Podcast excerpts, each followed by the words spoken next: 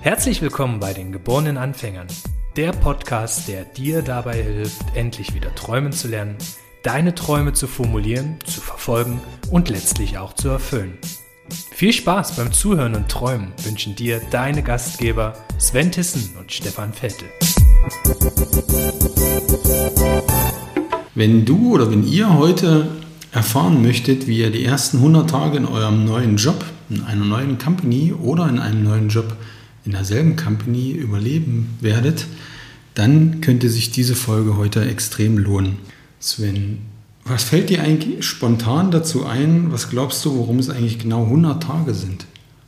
100 Tage sind die erste Zeit, in der man so ein erstes Resümee ziehen kann, wo man die ersten Dinge erfahren hat über eine Company, über etwas, was man tut und wo man selbst auch erste Arbeitsergebnisse vorliegen hat, die man bewerten kann für sich und von anderen. Mhm. Das wäre mein, das wäre das Erste, was ich raten würde an der Stelle, ohne dass ich es wirklich weiß. Ja. Und vielleicht hat es auch noch einen psychologischen Effekt, die 100 Tage. Das ist eine sehr schöne Zahl auf jeden Fall erstmal. Das ist sehr einprägsam. Ja, tatsächlich. Ich habe mich in, in, Vorbereitung auf den Podcast auch mal mit der Frage beschäftigt, äh, woher kommt das eigentlich? Und die meisten Ergebnisse kamen einfach schlichtweg daher oder die meisten äh, Informationen, ähm, dass ungefähr drei Monate sind. In den allertypischsten Fällen die Hälfte der Probezeit, die man in Deutschland seit Jahrzehnten eigentlich hat. Und man kennt das auch selber. Also wir, wir beide waren ja auch in Führungsrollen. Und man mm, gibt eigentlich nach der Hälfte der Probezeit schon seine Einschätzung. Passt der neue, passt die neue ja. zu uns? Und daher kommt wohl laut vielen Aussagen einfach diese Zahl, diese 100 Tage. Mhm. Und ja, es ist eine hinreichend lange Zeit, in der man sich, sich genügend orientieren kann, aber auch schon die ersten Ergebnisse produziert und man gewinnt von beiden Seiten. Und darum soll es heute vielleicht auch ein bisschen gehen, nämlich äh, was erwartet der, der Arbeitgeber von einem und was erwartet man selber von sich in der Probezeit oder in den ersten 100 Tagen. Glaubst du, es gibt einen Unterschied oder worin liegt deiner Meinung nach oder deiner Erfahrung nach der Unterschied in den ersten 100 Tagen von, sagen wir mal, Fachkräften, Fachleuten, normalen äh, Mitarbeitern, normalen Menschen in der Entwicklung, Produktion zu Führungskräften? Das allererste, was mir einfällt zu dem Thema, ist, dass Führungskräfte in der Regel ja verschiedene und andere Aufgaben haben als diejenigen Leute, die wirklich inhaltlich arbeiten müssen. Mhm. Das heißt, es geht darum, Arbeitsaufkommen einschätzen zu können, Arbeits, Arbeit verteilen zu können. Das heißt, das ist eine Fähigkeit, die man dann besitzt und mitbringen muss, wo ich nicht im Detail verstehen muss, was da wirklich konkret passiert oder was äh, ganz konkret getan werden muss. Das soll die Person ja dann ausfüllen, die das wirklich erledigt am Ende. Aber ich muss einen Überblick darüber haben wie ich das machen kann. Das ist so das Erste, was mich sehr unterscheidet zum Beispiel von einer Lohnbuchhalterin, die letztlich fit gemacht werden muss, dass sie eine Lohnbuchhaltung machen kann. Das heißt, sie braucht das Wissen über das Programm ganz konkret. Sie muss wissen, ähm, wie, wie gehe ich da ganz konkret vor, was sind die einzelnen Schritte dazu und was sind noch meine äh, Schnittstellen. Also woher bekomme ich Arbeit und mhm. an wen gebe ich eigentlich was weiter. Und eine Führungskraft hat eben diese Funktion, ganz konkret Aufgaben zu verteilen. Das heißt, sie kann sich, sie hat überhaupt gar keine Zeit dafür, sich im Detail mit diesen Themen auseinanderzusetzen. Mhm. Das meint aber hauptsächlich, wie man diese Dinge dann ganz konkret tut. Sie muss wissen, dass es das gibt, sie muss verstehen, was da passiert und sie muss wissen, mit welchen Personen man darüber sprechen muss, ähm, um gewisse Dinge erledigt zu bekommen.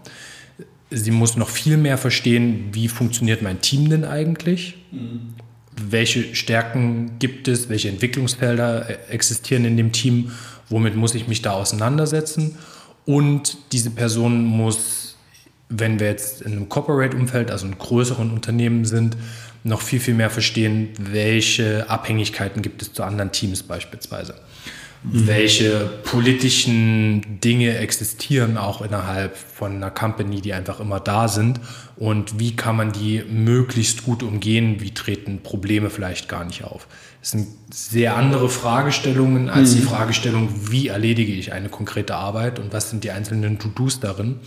Äh, es geht vielmehr darum, wie kann ich einen Rahmen schaffen, damit diejenigen, die die Arbeit erledigen müssen, die optimal erledigen können. Also wie sind die Leute, die das tatsächlich erledigen müssen, so gut geschützt und wissen, was ihr Arbeitsauftrag ist, ähm, dass die loslegen können. Ja. Und das wäre für mich die große Abgrenzung. Das heißt, ich muss als Führungskraft mir schon mal ein Netzwerk aufbauen, in meinen Augen. Das heißt, ich muss verstehen, welche anderen Teams gibt es. Da muss auch klar sein, dass das jetzt meine Rolle ist. Und es muss für die anderen Teams dann auch klar sein, dass sie mir diese Aufgabe und meinem Team geben, weil ich ansonsten, also brauche auch eine gewisse Daseinsberechtigung beispielsweise mhm. und es gibt einfach gewisse Zuständigkeiten und das muss man klar regeln. Und bei normalen Angestellten geht es darum, dass diejenigen ihren Arbeitsplatz, ihren Aufgabenbereich und die konkrete Aufgabe bis im Detail verstehen und vor allen Dingen Expertenwissen aneignen. Das heißt, das Wissen, was auch notwendig ist, um diese Aufgabe mit Exzellenz dann zu erfüllen. Mhm. Das heißt nicht, dass eine Führungskraft dieses Wissen nicht besitzen sollte. Das ist aber noch ein bisschen komplexer einfach in der Thematik. Also ich möchte schon auch als Angestellter, dass ich zu meiner Führungskraft gehen kann und sie kann mir helfen in der konkreten Aufgabe und weiß, wie man bestimmte Probleme aus dem Weg räumt. Da geht es aber mehr um Methodik ganz oft bei einer Führungskraft, wie man Probleme umgehen kann oder lösen kann, als nicht immer ausschließlich nur um Expertenwissen, was ich mitbringe als Führungskraft. Das sind ähm, zwei unterschiedliche Paar Schuhe in meinen Augen. Hm. Ja, also ich, ich sehe, ich würde auch den Teil der, der Unterschiede unterstreichen. Was mir jetzt im Moment aber wichtiger ist, sogar noch ein Stück weit die Gemeinsamkeiten nochmal rauszustellen.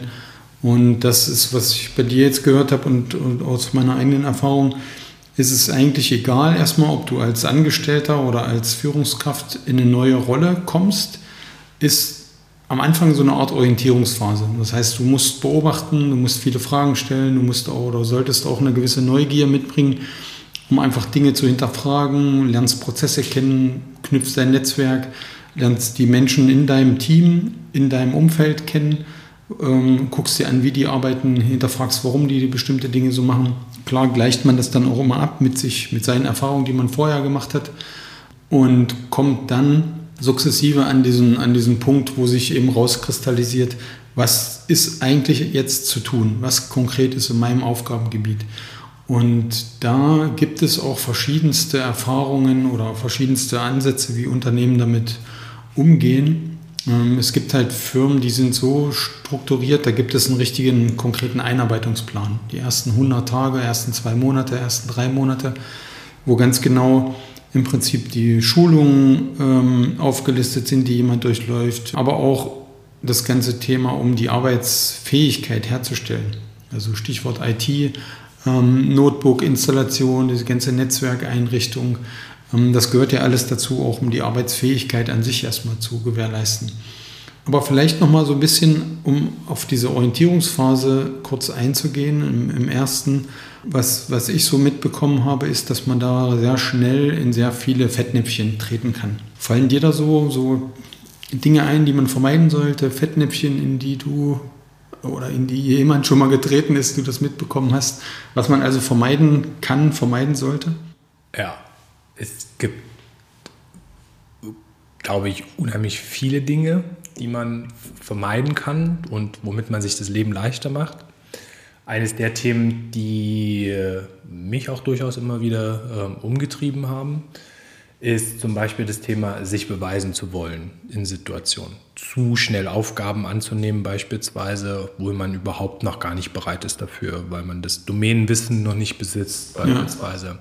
Weil man noch kein Netzwerk hat, auf das man zurückgreifen kann, weil man vielleicht Aufgaben annimmt, wo eine andere Person natürlicherweise in einem bestehenden Team diese Aufgabe übernehmen würde und man dieser Person dann die Aufgabe beispielsweise wegnimmt, was mhm. einfach zu massiven Irritationen bei so einer Person führt.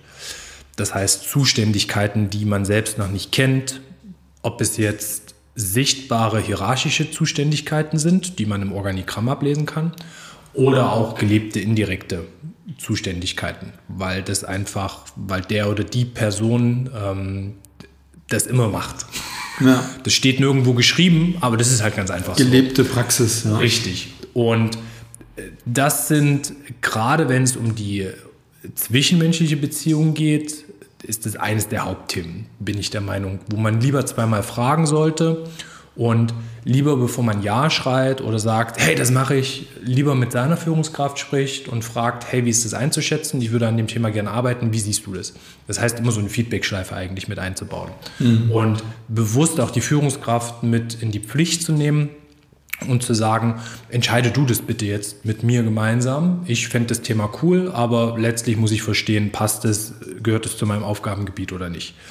Natürlich hat man ganz, ganz oft wurde man ja eingestellt aufgrund von einem bestimmten Wissen, was man mitbringt, einer Erfahrung, die man gesammelt hat.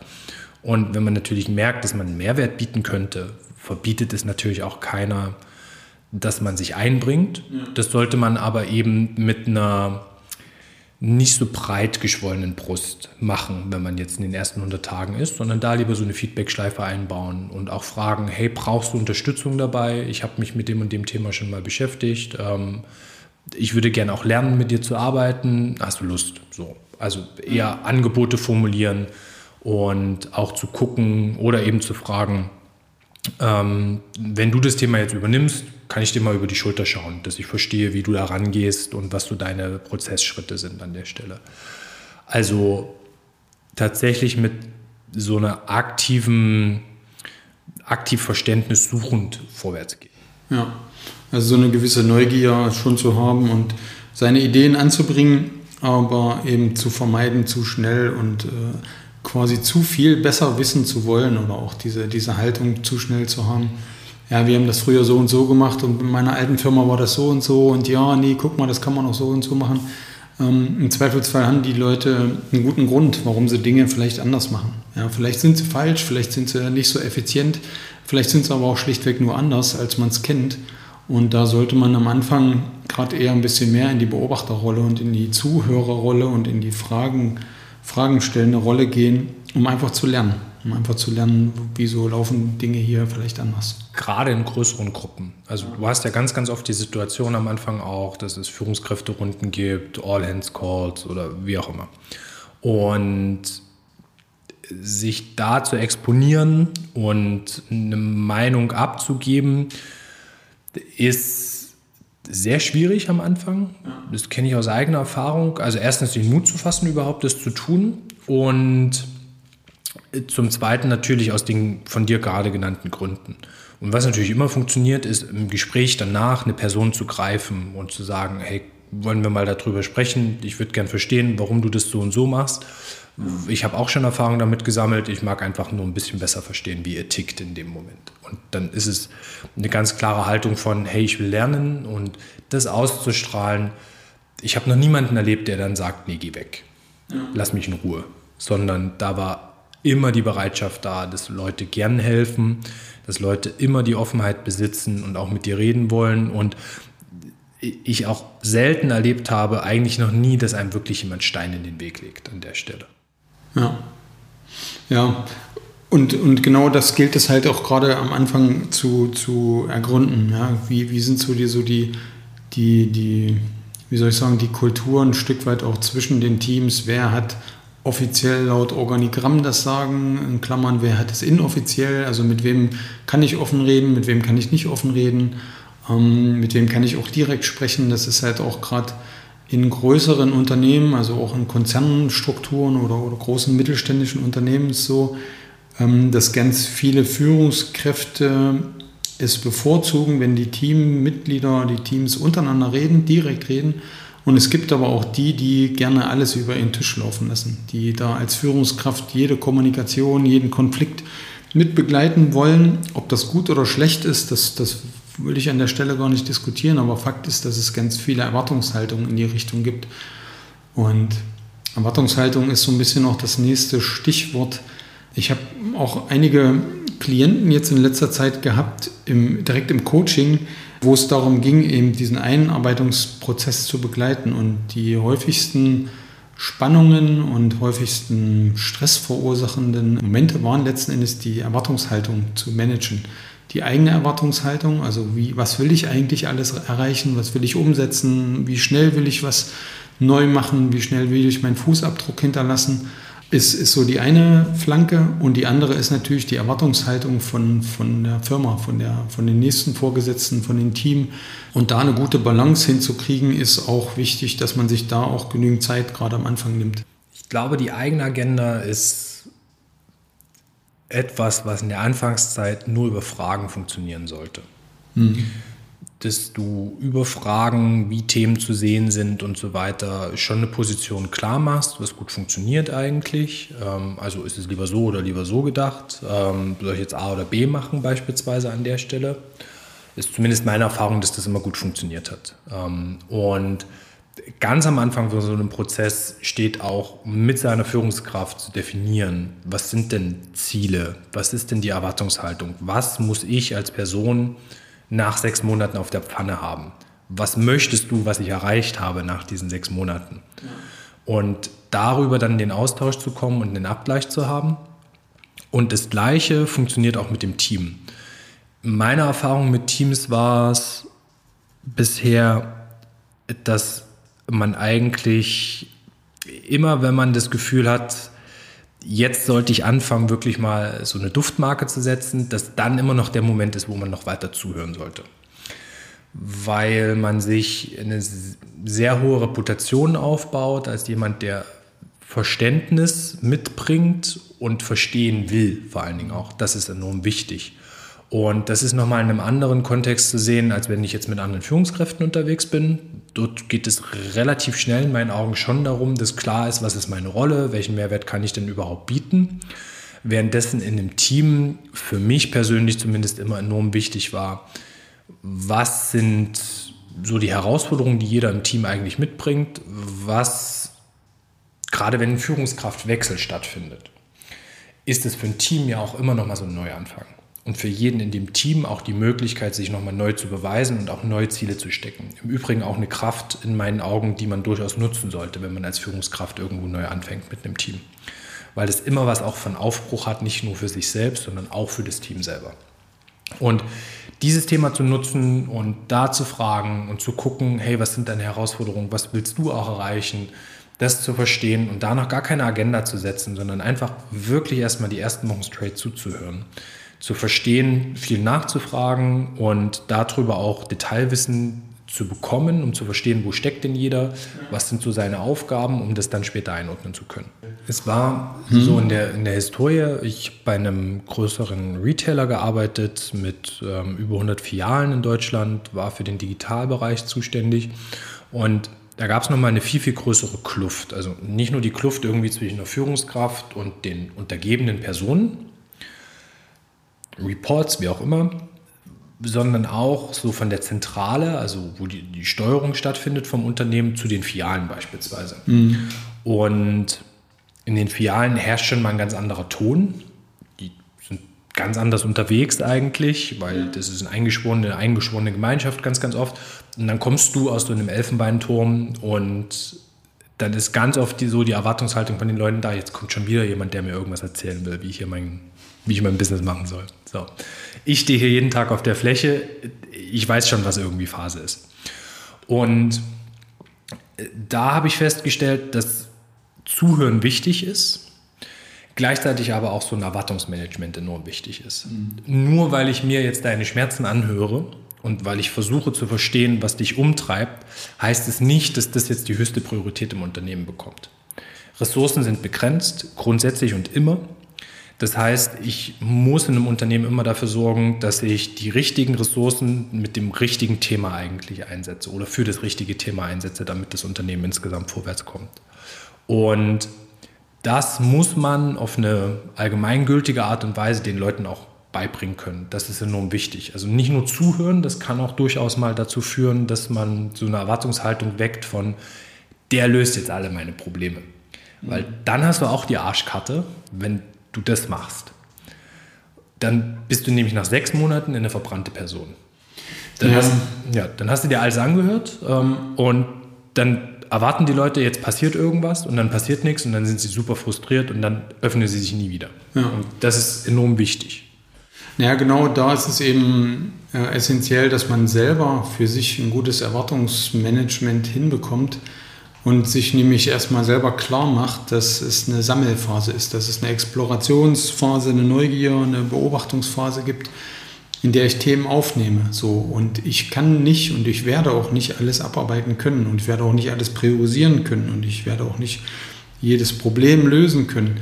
Wichtig ist und das ist auch so ein häufiges Thema, ein häufiger Faktor, den viele, gerade Führungskräfte und, und auch Mitarbeiter dann unterschätzen, ist dieser Vertrauensaufbau durch Wertschätzung. Und ich kann einem Mitarbeiter, jemanden, der mir seine Probleme schildert, dem kann ich ganz klar machen, dass ich ihn verstehe, dass ich die Sorgen verstehe, dass ich auch die Auswirkungen der, der Probleme sehe und nachvollziehen kann. Und ich sollte ihm dann oder ihr klar machen, wie es jetzt damit weitergeht. Habe ich das nur gesammelt? Bin ich jetzt gerade dabei, mir verschiedene Aspekte anzuhören? Oder werde ich dieses eine konkrete Problem lösen? Also dieses Feedback, diese Rückmeldung zu geben, ist, ist aus meiner Erfahrung und auch aus vielen Berichten eigentlich essentiell. Und auch die Offenheit zu besitzen und die Chuspe zu sagen, das weiß ich nicht. Ich nehme das mit, das kann ich dir aber jetzt nicht beantworten. Ich kümmere mich aber und gebe dir bis XYZ eine Antwort darauf. Ja. Oder eben nicht. Also, und das ist gerade ein Unternehmen, um so Gepflogenheiten kennenzulernen, gibt inhaltliche Themen, aber eben auch personelle Themen. Und bei beiden gibt es ja so ein paar Fallstricke, denen man aus dem Weg gehen kann. Und da bin ich der Meinung, dass es sehr, sehr wichtig ist und auch viel Anerkennung beim Gegenüber äh, auslöst, was man bekommt, wenn man auch klar sagt, das weiß ich nicht, mhm. das kann ich dir so nicht beantworten. Ja, das heißt, was wir so besprochen haben, war, dass es eigentlich typischerweise in den ersten 100 Tagen darum geht, schwerpunktmäßig am Anfang, man, man redet auch schnell so von zwei Dritteln dieser Zeit, sich eigentlich damit beschäftigt, einen Überblick zu verschaffen, das Unternehmen kennenzulernen, sein Team kennenzulernen, die ganzen Netzwerke zu knüpfen, im Prinzip mit allen Menschen zu sprechen, die relevant sind, die relevant werden können, sich die Probleme anzuhören, Probleme aufzunehmen, Feedback zu geben, was damit passiert, um seine eigene Arbeitsfähigkeit natürlich sicherzustellen und dann in diese, in diese mehr, sagen wir mal, umsetzungsoperative Ebene zu kommen. Und am Ende und das, da würde ich jetzt gerne auch noch ein bisschen Zeit drauf verwenden, sich immer wieder Feedback einfordert und einholt. Ja, wir hatten auch in einer separaten Folge schon mal über Feedback gesprochen. Wie, wie, wie würdest du oder wie wichtig findest du Feedback in dieser, gerade in dieser ersten 100 Tage Ein Einstiegsphase? Erstmal die konkrete Antwort vorweg. Ich finde, dass das essentielle Gut in den ersten 100 Tagen. Feedback im Allgemeinen ist ein sehr, sehr wichtiger Part von unserer Arbeit und gerade wenn ich ein, in einem Unternehmen bin und jetzt kein Solo-Selbstständiger beispielsweise, ist Feedback das, was mich letztlich besser macht und voranbringt. Ich persönlich habe es so gehandhabt in der Vergangenheit, dass ich klare Termine auch eingefordert habe für Feedback, auch innerhalb der Probezeit und dass auch von Anfang an klar war, wann diese Gespräche sind.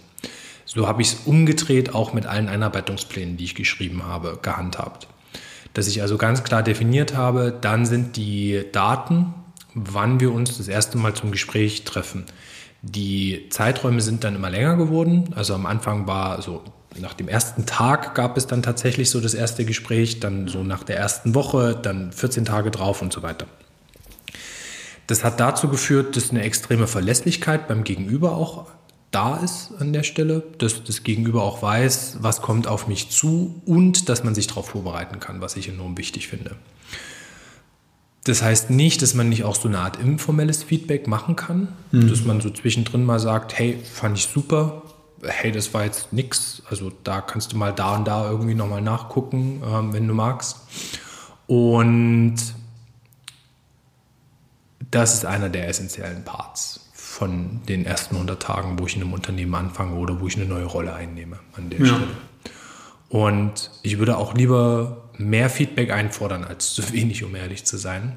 Selbst wenn man da manchmal ein bisschen aus sich rauskommen muss und sich auch selbst fordern muss, hilft es enorm. Würde ich zu 100 Prozent unterschreiben. Und das ist tatsächlich auch das, was ich euch auch gerne noch mitgeben kann das kann man gar nicht oft genug äh, darauf hinweisen, dass die Probezeit und auch die 100 Tage, die sind für beide Seiten ein Kennenlernen und einen Zeitraum, um sich zu entscheiden.